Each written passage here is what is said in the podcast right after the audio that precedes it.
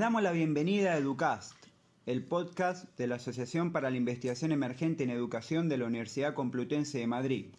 Un espacio dedicado a la reflexión y el intercambio de ideas en torno a temas educativos. Mi nombre es Marcelo Posca y soy estudiante de doctorado de la Facultad de Educación.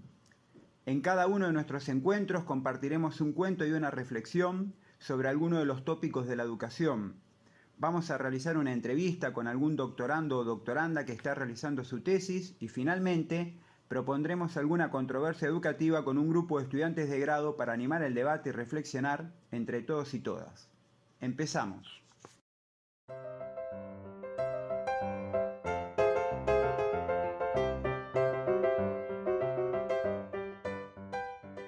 Bueno, estamos con Luis Mino, estudiante de tercer año del grado de maestros en educación primaria de nuestra facultad, que nos va a leer un cuento titulado ¿A qué sabe la luna? Bienvenido, Luis. Muchas gracias, Marcelo. Eh, como bien has dicho, voy a leer el cuento de ¿A qué sabe la luna? de Michael Grefniak y dice así. Hacía mucho tiempo que los animales deseaban averiguar a qué sabía la luna. ¿Sería dulce? ¿Sería salada? Tan solo querían probar un pedacito, por las noches miraban ansiosos hacia el cielo, se estiraban e intentaban cogerla, alargando el cuello, las piernas, incluso los brazos. Pero todo fue en vano. Ni el animal más grande pudo alcanzarla. Un buen día, la pequeña tortuga decidió subir a la montaña, más allá, para poder tocar la luna. Desde allá arriba, la luna estaba más cerca, pero la tortuga no podía tocarla. Dijo la tortuga, es muy difícil, está muy lejos. Señora elefanta, ¿me ayuda? Si te subes a mi espalda, tal vez lleguemos a la luna. La elefanta pensó que se trataba de un juego, y cuando se acercaba a la luna, ella se alejaba un poco. Pero como la elefanta no pudo tocar la luna, llamó a su amiga la jirafa. Señora jirafa, si te subes a mi espalda, a lo mejor podemos alcanzarla. Pero al ver a la jirafa, la luna se distanció un poco más. La jirafa se estiró y estiró el cuello cuanto pudo, pero no sirvió de nada y llamó a la cebra. Señora cebra, si te subes a mi espalda, es probable que nos acercamos más a ella. La luna empezaba a divertirse con aquel juego y se alejó otro poquito. La cebra se esforzó mucho, mucho, pero tampoco pudo tocarla, y entonces llamó al león. Señor león, si te subes a mi espalda, quizá podamos alcanzarla. Pero cuando la luna vio al león, volvió a subir un poquito más. Tal vez tampoco esta vez lograron tocar la luna, y llamaron entonces al zorro.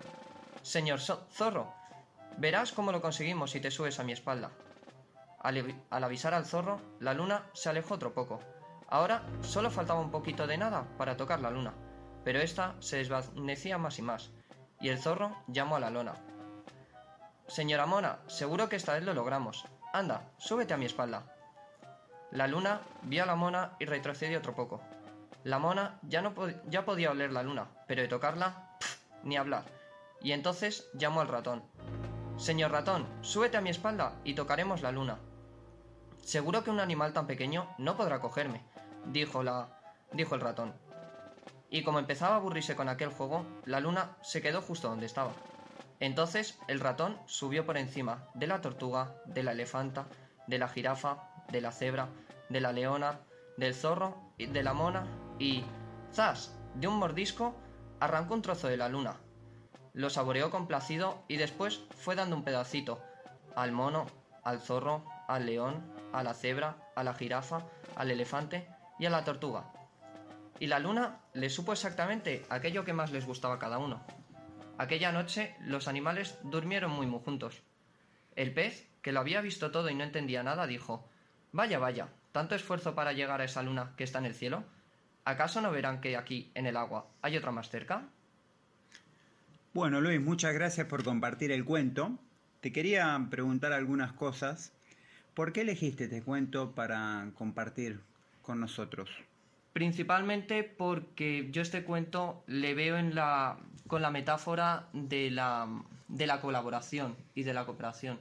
Un valor que personalmente creo imprescindibles en, en toda la educación. Puesto que, al fin y al cabo, al ser futuros maestros o profesionales de la educación, tenemos que tener una colaboración bastante unida eh, para intentar mejorar la, educación o, dar todo lo que podamos de, nosotros. Ya no solo eh, entre nosotros los profesionales, sino también con las familias y, con, los, con los alumnos. ¿Y cómo ves en la universidad, por ejemplo, el tema de, de la colaboración como un valor, que entiendo que para ti es positivo? si, es un valor eh, importante o más bien estamos más en un mundo competitivo. Pues fíjate, en la universidad también yo creo que deberíamos de diferenciar entre la colaboración y la cooperación, porque mm, a día de hoy si nos mandan un trabajo eh, está en boca de todos el tú haces tu parte, yo hago mi parte y, y luego lo juntamos. Entonces realmente eso no sería colaboración, sería simplemente pues eh, la unión de todas las partes y para llegar a un fin común.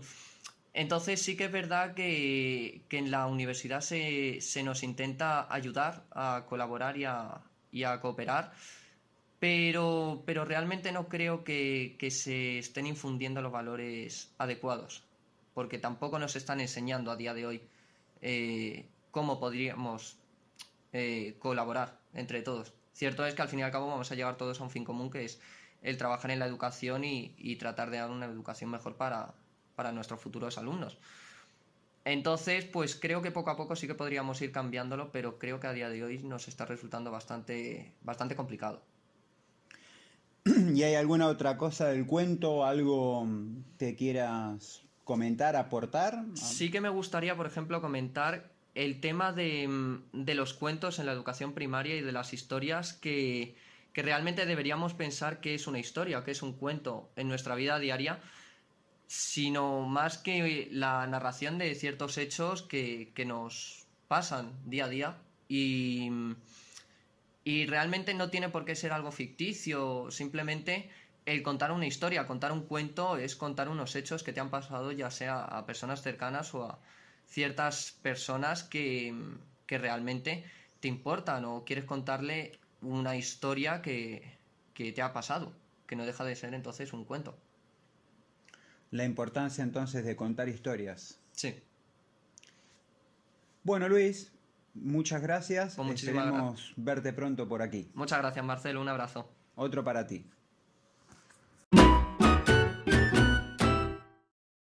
Bueno, comenzamos nuestra entrevista el día de hoy. Estamos con Delia Arroyo Resino, que es licenciada en Pedagogía, ha realizado dos másters y tiene un doctorado internacional en educación. Actualmente trabaja en la UNIR y va a ser entrevistada por nuestra compañera Sandra, que también es doctoranda de la facultad.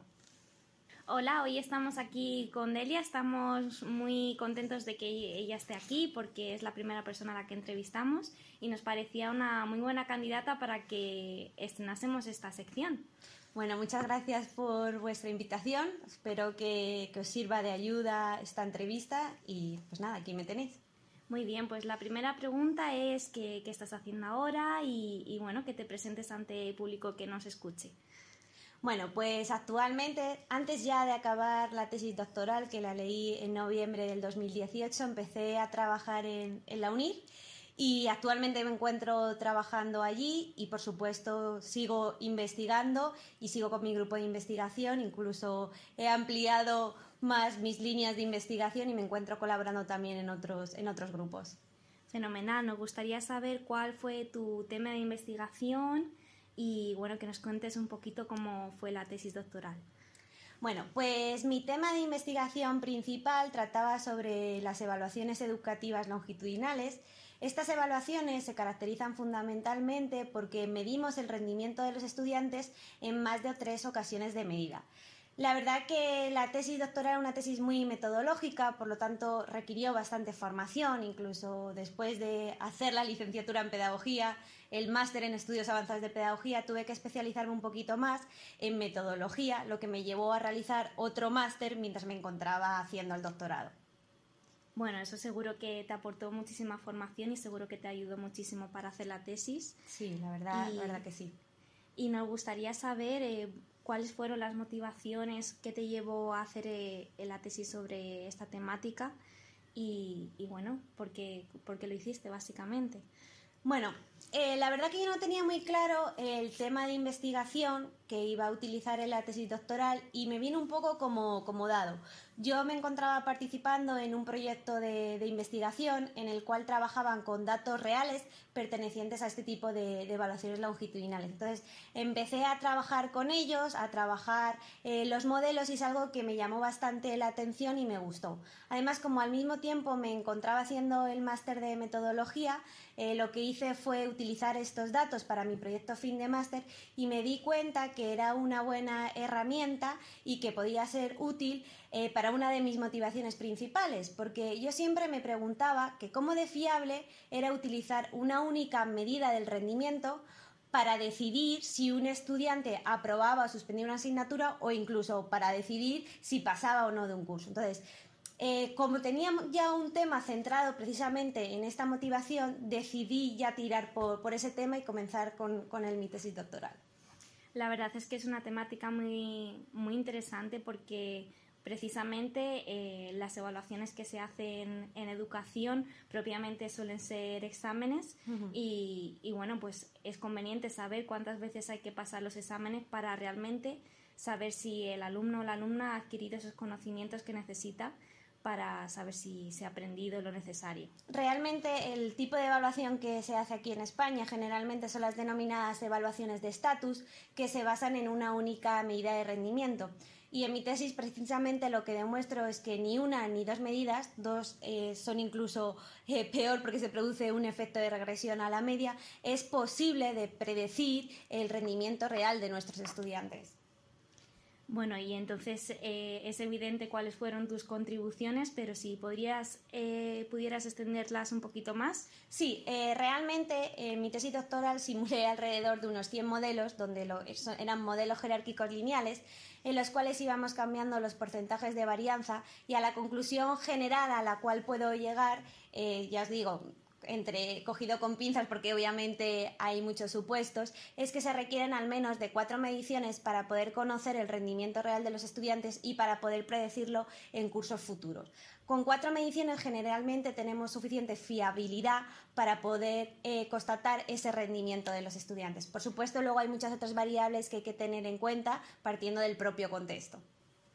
Lo que tendríamos que tener en cuenta entonces sería abordar eh, esos exámenes en una duración de cuatro veces mínimo, es decir, hacer un examen sobre lo mismo cuatro veces. No sobre lo mismo, sino medir el rendimiento, o sea, no decidir si un estudiante aprueba, suspende una materia basándonos en un único, en un único dato, en una única medición, porque ahí además entra en juego un montón de variables extrañas que probablemente no estemos controlando. Entonces, si nosotros queremos garantizar ese rendimiento con cierta fiabilidad, es importante realizar más de cuatro mediciones. Sé que esto a nivel de coste es bastante complejo y que incluso a veces no es posible medir cuatro veces a un mismo estudiante, pero sí que creo que es importante que conozcamos el rigor metodológico que supone realizar una medición respecto a realizar cuatro mediciones y que seamos conscientes de ello.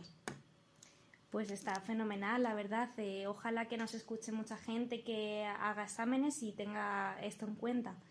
Y sobre todo nos gustaría saber qué ha supuesto para ti el doctorado a nivel más personal. Bueno, bueno pues tanto a nivel personal como a nivel profesional eh, ha habido etapas muy muy duras y etapas muy satisfactorias. A nivel profesional ha sido una etapa eh, que he aprendido un montón y me he formado mucho. Como bien dices, una etapa muy importante fue la realización de este máster que fue algo que me costó muchísimo, pero a día de hoy estoy bastante agradecida ya que hoy todo mi trabajo se focaliza mucho en lo que he aprendido en ese, en ese máster. Entonces, a nivel profesional yo creo que he crecido muchísimo y he aprendido mucho. Y a nivel personal me ha permitido superar mis limitaciones. A mí me daba muchísimo miedo viajar, eh, irme de España y al final pues tu trabajo te obliga en cierta medida a superar todos esos, esos miedos que tienes. Entonces yo creo que ha sido un periodo muy bueno ahora que lo veo desde fuera, a pesar de que hubo ciertos momentos en los que estuve a punto de tirar la toalla porque no estaba segura de lo que hacía, porque a veces me generaba mucha ansiedad, pero ahora visto desde fuera yo creo que merece la pena. Bueno, seguro que tus aportaciones animan a que la gente se se anime, bueno, pues que a salir, ¿verdad? A conocer mundo y hacer sus investigaciones en, un entorno más internacional. ¿Y cómo valoras tu paso por el programa de doctorado? Nos queríamos eh, preguntar si hay vida durante o después del doctorado. Bueno, pues respecto a mi paso durante el doctorado, la verdad que lo valoro eh, de manera muy positiva. Pero creo que eso también eh, se debe a los magníficos directores que tuve, a María Castro y Enrique Navarro, que, que, han sido realmente mis mentores, me apoyaron muchísimo no solo me apoyaron, me dieron una formación que yo creo que ha sido una formación de calidad y sobre todo me aguantaron porque, bueno, para mí todo era, era nuevo, me metía en unas evaluaciones que eran muy complejas, que requerían de unos conocimientos estadísticos que quizás eh, yo ni siquiera tenía y han tenido muchísima paciencia, entonces tener esa relación con mis directores, ese contacto, eh, no puedo tener ninguna queja y todo ha sido muchísimo más, más fácil. Entonces, estoy muy agradecida y desde aquí eh, quería agradecérselo porque ha sido una ayuda inestimable y sin ellos no, no podría haber seguido adelante. Y respecto a si hay vida antes y después del doctorado, pues tú cuando haces el doctorado dices, jo, qué ganas tengo de terminar porque aquí creo que ya voy a descansar. Pues para nada, creo que ahora tengo más trabajo que, que antes eh, yo creo que al final, eh, después del doctorado, lo que haces es recoger lo que has sembrado durante el doctorado, así que os recomiendo que hagáis una buena tesis, que estéis orgullosos de, vuestra tesis, que le dediquéis el tiempo que necesite, porque luego todos esos méritos os viene después. Hay mucha gente que se ha puesto en contacto conmigo posteriormente al doctorado para que les ayude en metodología, doy seminarios de metodología, entonces eso ha sido gracias a toda la formación que he tenido durante el doctorado, ¿no? Entonces yo creo que al final eh, durante el pre y el post va a estar bastante, bastante relacionado. Vida hay momentos en los que tienes más vidas y otros que tienes menos vida social, ¿no? Yo creo que cuando estás comenzando ves que te queda mucho tiempo y el primer año lo tomas un poco más a la ligera, pero cuando ya vas por el segundo o tercero, si estás incluso ya a tiempo completo, eh, te quedas sin verano, te quedas sin salir porque tienes que cerrar la tesis. Yo creo que algo muy importante es que nunca debéis eh, de, de, perder de vista cuál es vuestro objetivo final, que es terminar una tesis y terminar una tesis de calidad. Y obviamente eso lleva tiempo, dedicación y mucho esfuerzo, pero de verdad que creo que todo eso merece bastante la pena. Es un mensaje que insistimos bastante, no desde aquí únicamente desde podcast, sino también desde el seminario permanente de doctorado en educación que se celebra aquí en la facultad, donde Delia acaba de participar, nos ha explicado cómo hacer una defensa de tesis doctoral, nos ha ofrecido tips para no estar nerviosos, para saber exactamente qué es lo que tenemos que tener en cuenta en la mención internacional. Y, y bueno, pues todo eso nos ayuda mucho porque al final un mensaje muy positivo eh, puede ser de alguien que te lo transmite, que haya pasado por ese proceso y que haya salido pues muy bien como ha salido Delia. Entonces, así para cerrar, ¿qué le dirías a una persona que, que estuviera interesada en comenzar una investigación en educación? Bueno, pues yo creo que, que el doctorado, como bien decía mi director, es a veces como un parto, ¿no? Hay momentos en los cuales estás peor, es mucho más difícil, estás a punto de tirar la, toalla. Al final es como la vida misma, tienes eh, momentos de subidón, momentos de, bajón, pero creo que todo eso merece la pena por el día de la defensa. Cuando llegó el día de mi defensa, de verdad que yo lo disfruté muchísimo porque yo sabía que era un trabajo mío. Eh, fue uno de los mejores días de mi vida y lo digo de todo, de todo corazón porque me sentí orgullosa de mí misma, nunca pensaba que iba a llegar hasta aquí. Entonces, animo a todo el mundo eh, que quiera y que se ve capacitado. Por supuesto, no es un camino de rosas, hay momentos eh, muy difíciles y en ese sentido el apoyo de los compañeros es muy, muy importante.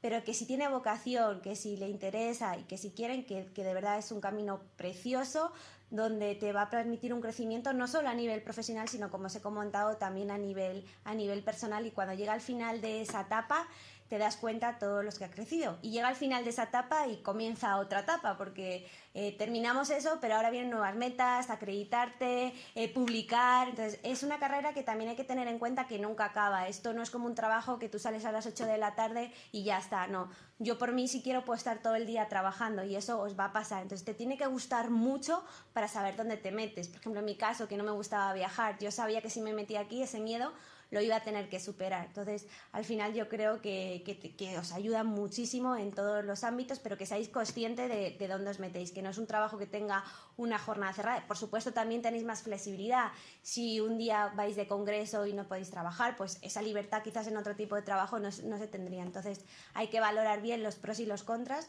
que para mí, por supuesto, hay muchísimos más pros que, que y de verdad que, que, os animo. Si alguien necesita algún consejo, pues aquí, aquí estoy o apoyo mismamente. Bueno, pues muchas gracias por tus palabras, Delia. Esperamos verte pronto por aquí y nada, pasamos a la siguiente sección. Hasta luego. Hasta luego, gracias.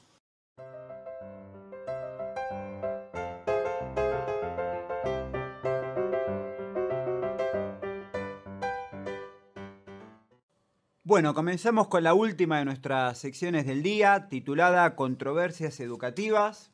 Estamos con dos compañeros de la facultad, del doble grado de maestro en educación primaria y pedagogía, Pablo y Víctor. ¿Cómo están? Buenos días, Marcelo. Buenos días. Como sabemos, eh, allá por el siglo XIII comenzó el devenir de nuestro recorrido universitario en, nuestro país, eh, cuando se inauguró la Universidad de Palencia. Ha pasado mucho tiempo desde aquel entonces y la controversia de hoy gira en torno a una pregunta muy importante para nosotros, que es ¿para qué sirve la universidad? para qué no está sirviendo, para qué sirve estudiar educación. Así que me gustaría saber de entrada cuál es vuestra opinión. Bueno, pues eh, investigando un poco para, hablar de este tema, eh, leímos algunos artículos que hablaban de cómo en la creación de las universidades el objetivo principal no solo era eh, la búsqueda del saber tanto maestros con alumnos, sino también la formación integral de las personas. Y nos empezamos a preguntar un poco si se estaba abandonando esa formación solo por la búsqueda del saber, de la erudición, de, entender la teoría, y estábamos olvidando un poco la forma de compartir entre personas.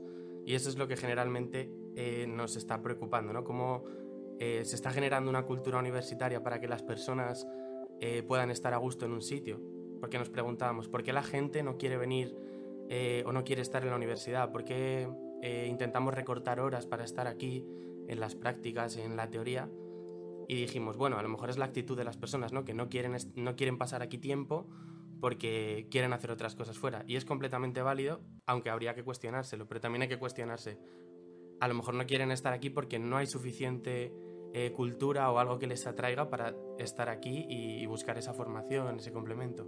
Me parece muy interesante. Antes, eh, eh, quiero comentar algo con lo que estás diciendo.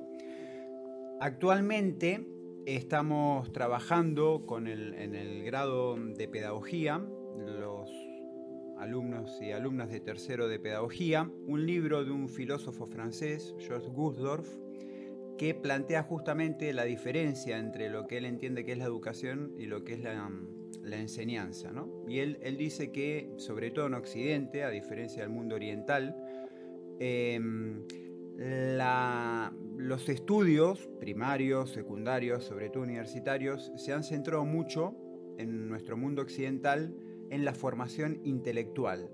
¿no?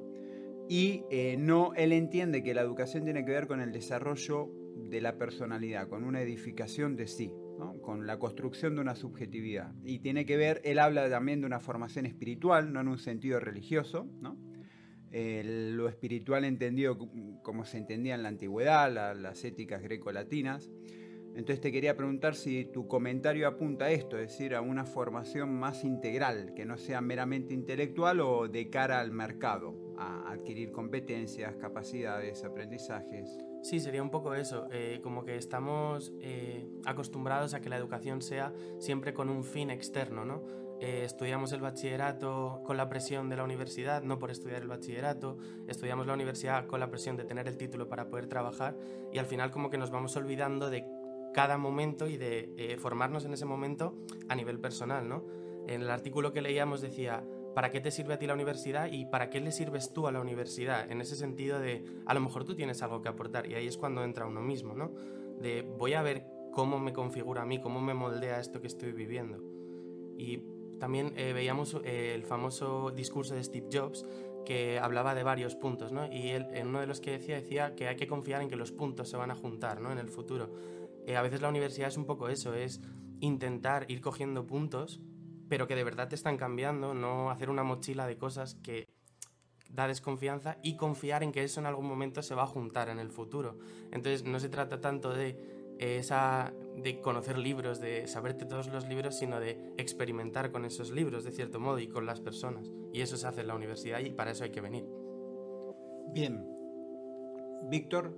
Pues actualmente yo creo que para qué sirve la, la universidad hoy en día eh, yo creo que es meramente para acceder o obtener un título, porque mm, es verdad que la actualmente en la universidad solo, eh, desde mi punto de vista por lo menos, eh, obtenemos formación, que me parece un punto muy importante y fundamental, pero yo creo que olvidamos lo que has mencionado antes, el valor de, mm, de aprender de otras personas, de algo mm, más personal y yo creo que en la universidad mm, no lo conseguimos.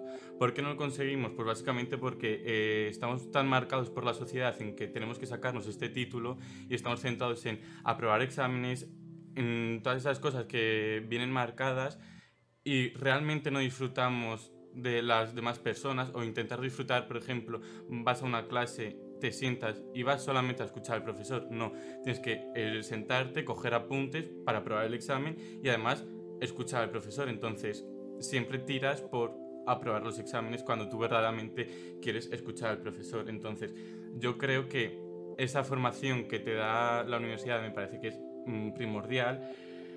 Y además que mm, a una pregunta que hemos, nos hemos preguntado a sí mismos de por qué, mm, o sea, si tú vendrías a la universidad si te dieran el título, pues yo sinceramente yo creo que yo no vendría si no me dieran el título porque pienso que esa formación que me puede dar la universidad la puedo conseguir sin la universidad. Y además mm, consiguiendo otros conocimientos de conocerte a ti mismo, a otras personas, etc.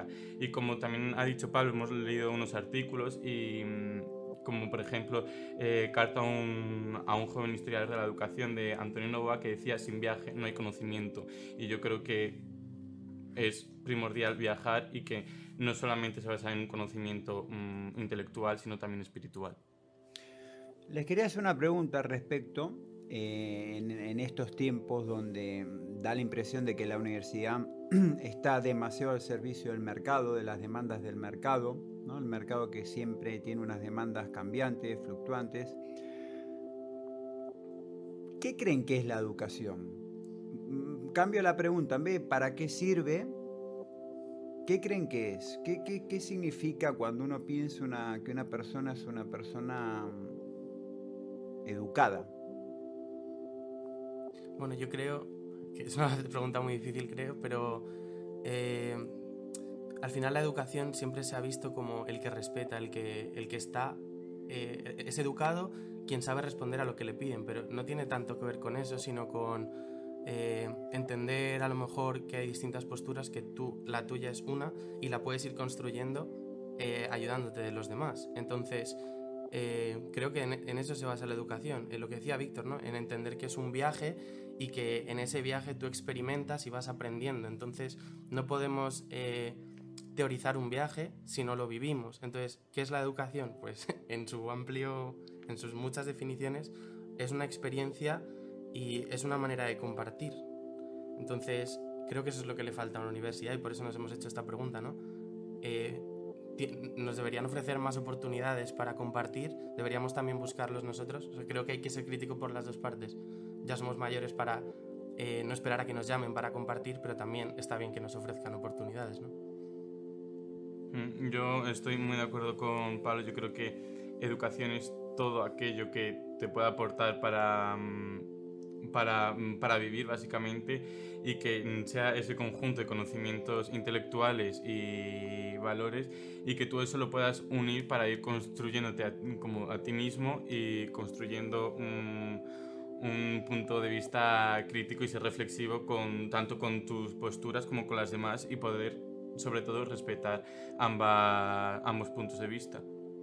Bien, y para terminar me gustaría hacerles una última pregunta eh, ya que empezamos también con, con Gusdorf, filósofo olvidado, pero que tiene una obra muy grande y este libro en concreto a mí me, me interesa mucho, que se titula ¿Para qué profesores? ¿no? Y la pregunta que les quería hacer para terminar es, ¿cuál, en, en una época donde se alaba tanto las nuevas tecnologías, donde da la impresión de que la, educación o la formación tiene que ver con procesar información, que la información está en la nube, que se puede prescindir, digamos, de la figura del maestro, de la maestra, del profesor o la profesora. La pregunta es, ¿qué lugar tiene en su experiencia educativa la figura del maestro, de la maestra? Si han tenido alguna experiencia que los ha transformado, eh, si creen que es importante, si creen que en tiempos de hiperaula y nuevas tecnologías eh, se puede prescindir de esta figura o no. Yo personalmente eh, me cambié de carrera porque me di cuenta que no, no es que me gustase lo que estaba estudiando, sino que me encantaba todo lo que me enseñaban. Y dije, a lo mejor lo que me gusta es enseñar, ¿no? Entonces, eh, creo que necesitamos, desde que nacemos, referentes. Necesitamos gente que nos motive, gente que nos ilumine. Esto es, suena muy espiritual y es verdad que que a lo mejor es una, una, creencia muy que viene muy del pasado, el platonismo, el cristianismo, el necesitar referentes, gente que nos enseñe. Pero es que es así y si no tenemos eh, alguien que nos... eh, bueno, eh, de, Crowley decía eso, ¿no?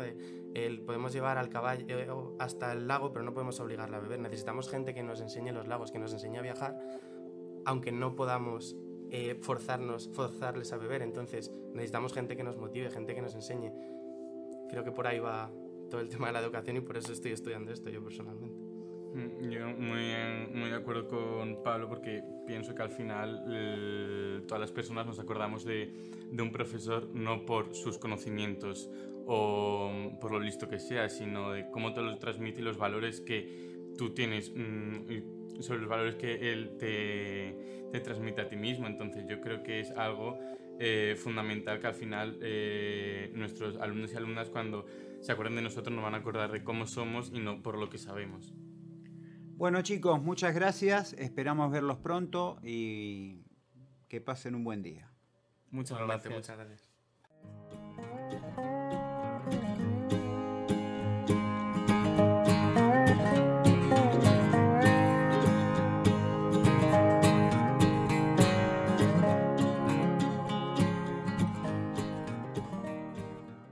Bueno, estamos terminando por hoy nuestro primer eh, encuentro por este medio. Queremos agradecer a todas las personas que han participado, esperamos que les haya gustado mucho y para terminar vamos a dar el correo que es asociacioninvestigación.gmail.com donde nos pueden mandar cuál es tu controversia educativa y también nos pueden escribir a nuestro Instagram nuestra cuenta de Instagram es asociación-est-investigación. Nos vemos en la próxima. Hasta luego.